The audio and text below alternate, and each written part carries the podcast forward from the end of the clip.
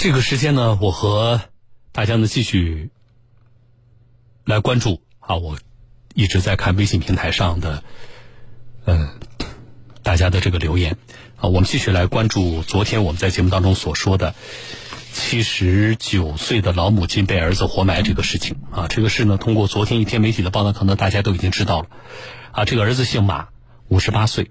啊，干出了一件所可谓是惊天动地，但是是一件恶事。啊，五月二号的晚上，他把七十九岁的母亲呢活埋在了离家约三公里的一个废弃的墓穴里。啊，埋完了之后他就回家了。那么这个老太太在黄土之下待了三天的时间。啊，一个是那个废弃的墓穴呀，它本身呢是有一定的空间的。啊，另外一个呢就是被黄土埋了之后呢，这儿子呢没有在这个。被埋的黄土上呢，就比如说反复的踩压，啊，我觉得这些因素，所以，呃，最后呢也这个不幸中的万幸吧。民警去挖的过程当中呢，把这老太太挖出来了。经过医院的这个治疗，现在老人家呢已经可以跟民警正常的来交流了。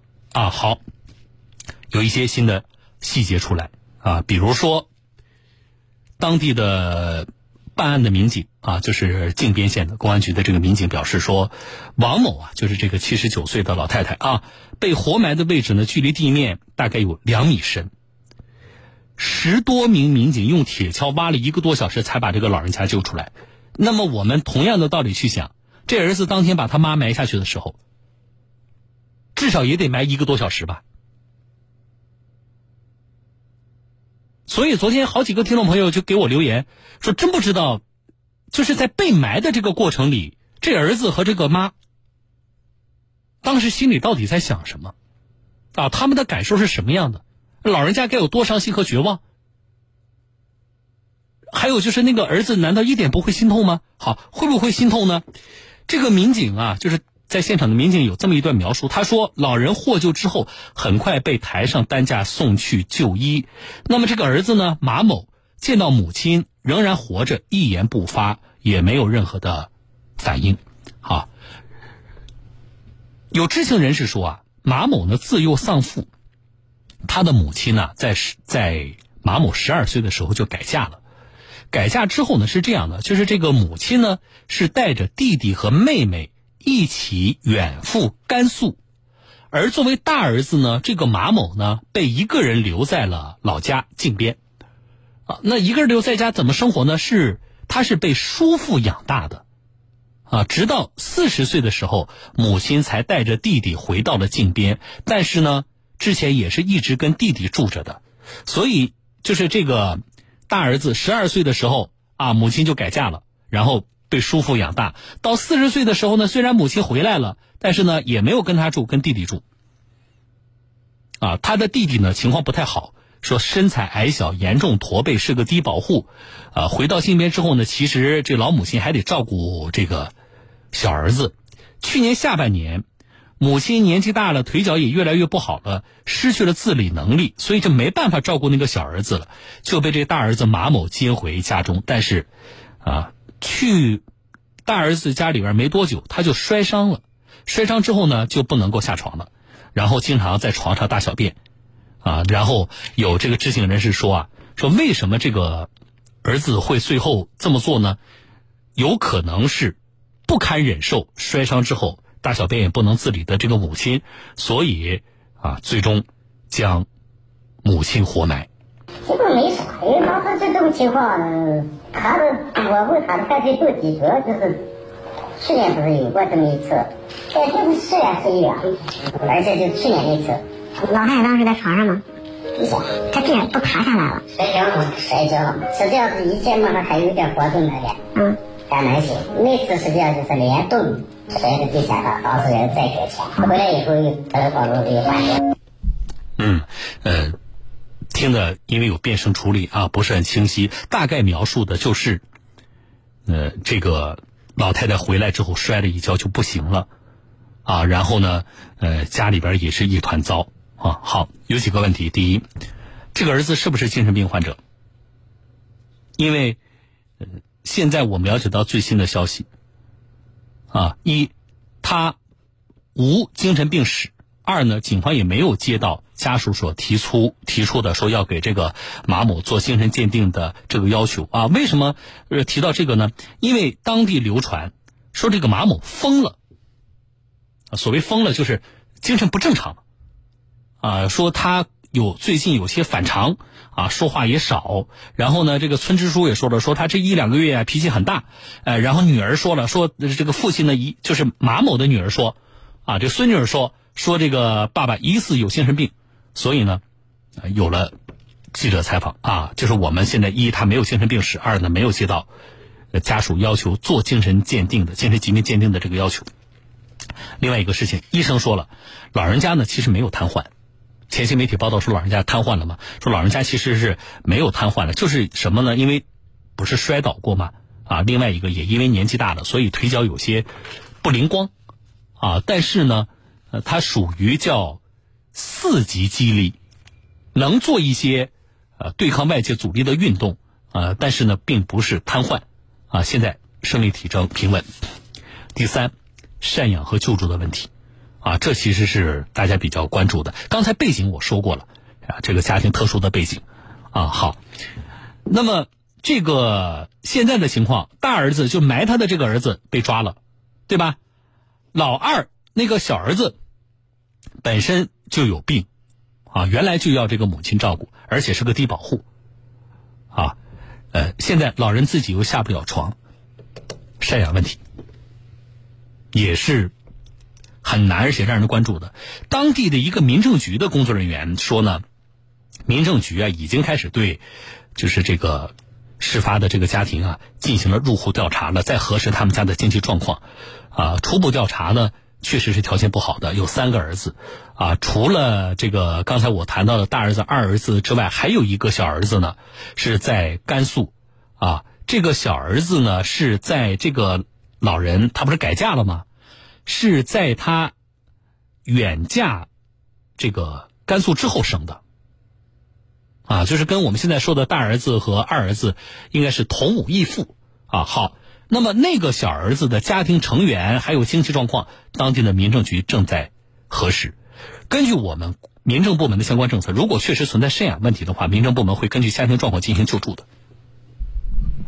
啊，这是这件事情，我觉得有更多的细节披露出来。当然，我也看到，因为这个呃家庭整个的，特别是这个大儿子啊，就是活埋了母亲的这个大儿子，他的成长的经历被曝光出来之后呢，其实很多人是。有不小感慨的，啊，或者说，呃，我也看到有一些观点，就是说，我们更能够理解为什么他会做出这种举动，啊，当然，这种理解呢，我在想，我们并不是能够理解他把母亲给活埋了这件事情，而是我们从心理上更能够回头去分析，啊，更能够逻辑上更说的似乎更说得通，就是。这个儿子为什么跟母亲的关系是这样的？但是我们的，我昨天在节目就说了，我们的观点仍然是做出这种泯灭人性的事情，这个行为本身是不可被理解的啊，所以两回事啊。好，我昨天在节目里也谈到了什么呢？就是不少听众朋友也留言了嘛。然后呢，其实包括在网络上，我又看到了所谓“久病床前无孝子”的这个事情。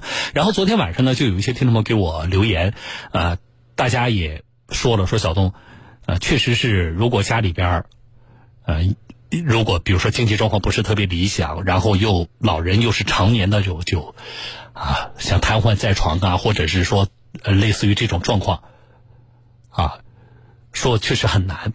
啊，我们关注这件事情，我们不能够站在一个幸福家庭的这么一个位置上，然后我们完全不考虑实际的状况，我们做道德上的批评和谴责。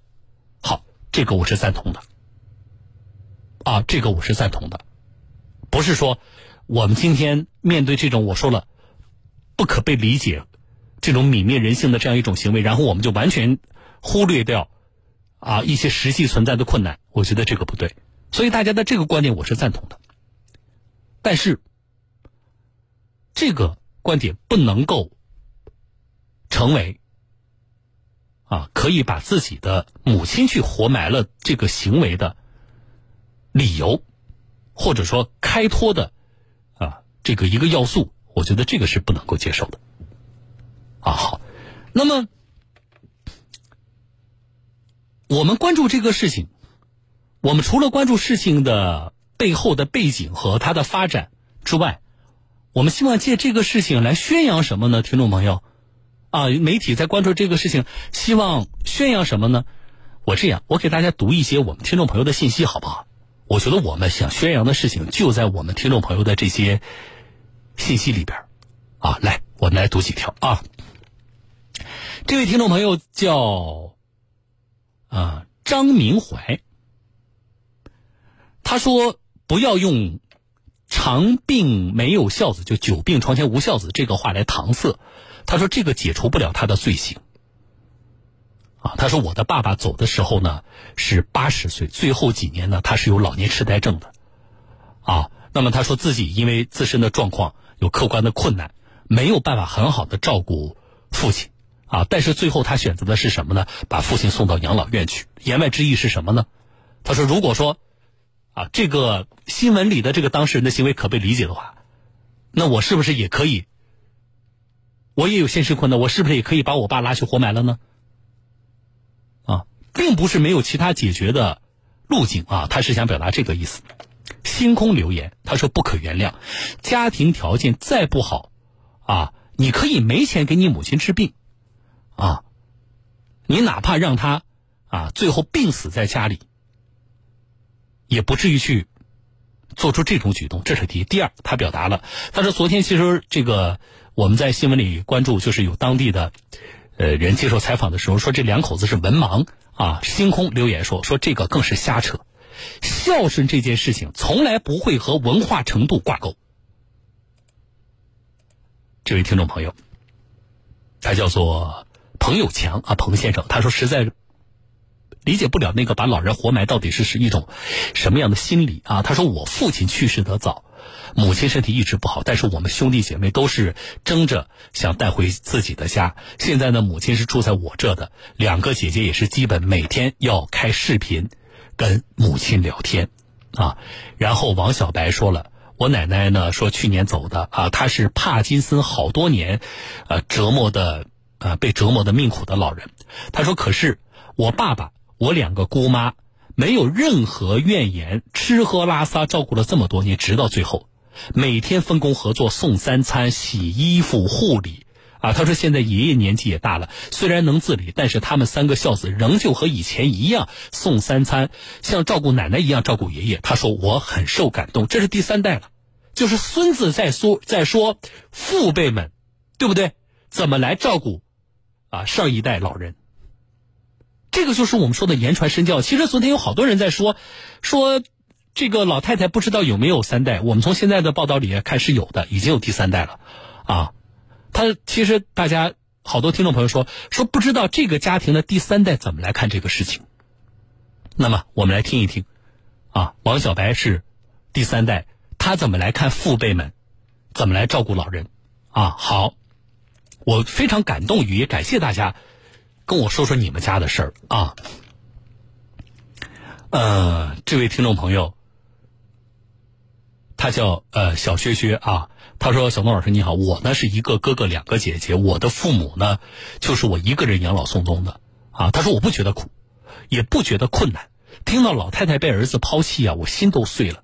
儿子夫妻生活难，比母亲生他们的时候难道还要难吗？啊，这位听众朋友叫佛平。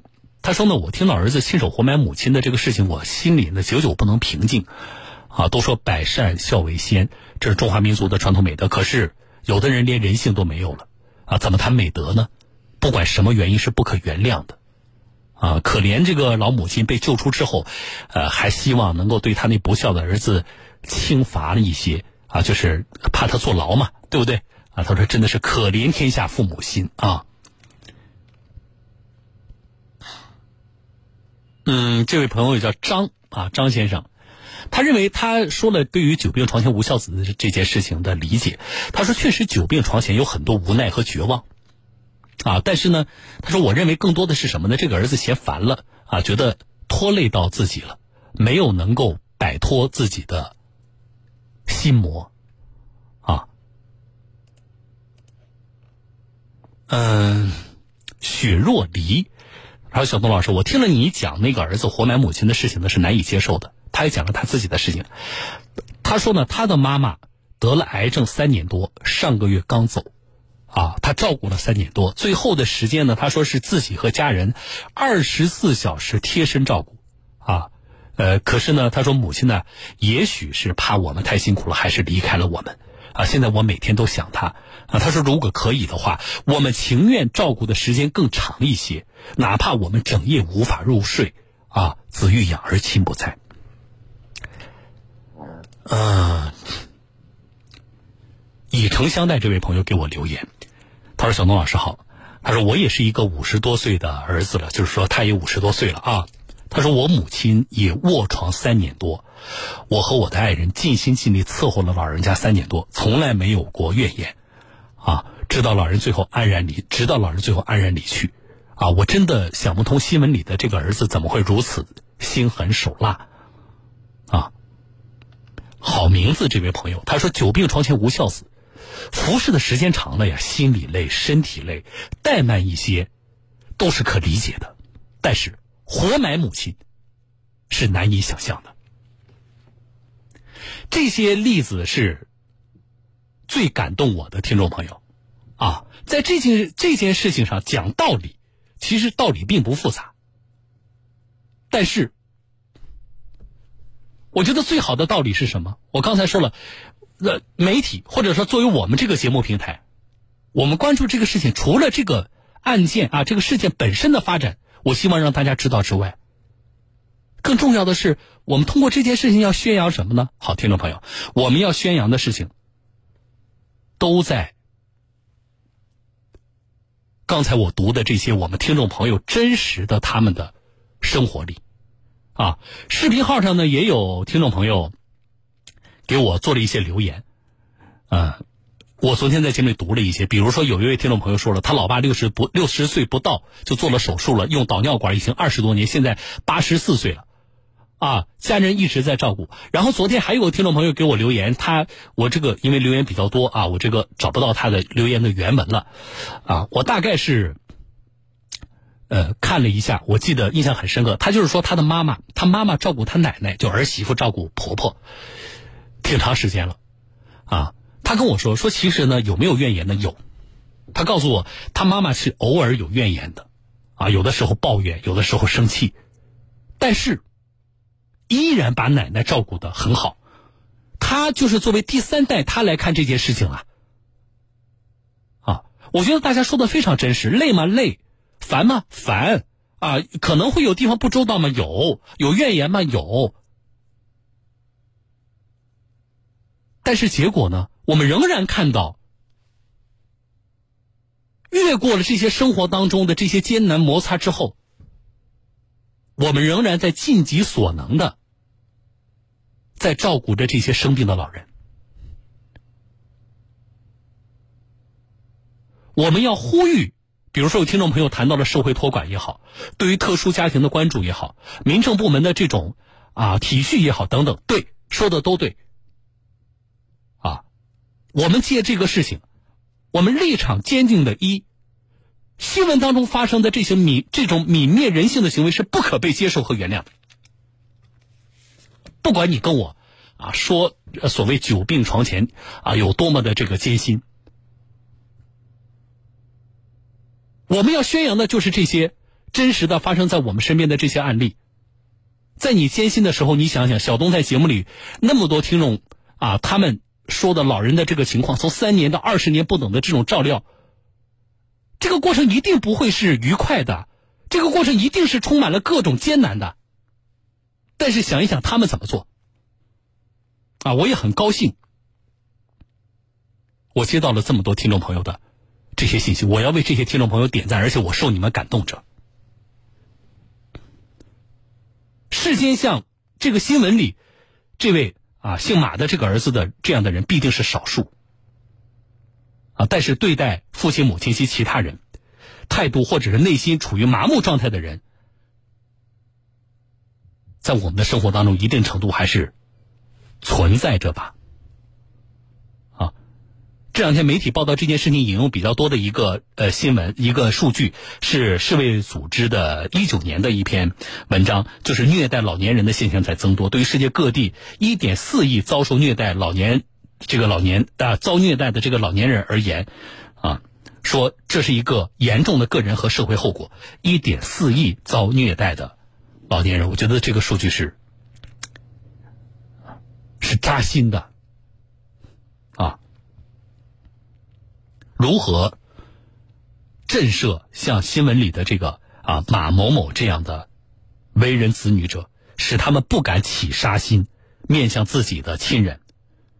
如何弥补预防暴力缺失的这个边角的部分？怎么让处在危机边缘的老人能够及时得到帮助？我觉得这也是我们关注这件事情最后我们希望提出的呼吁和追问。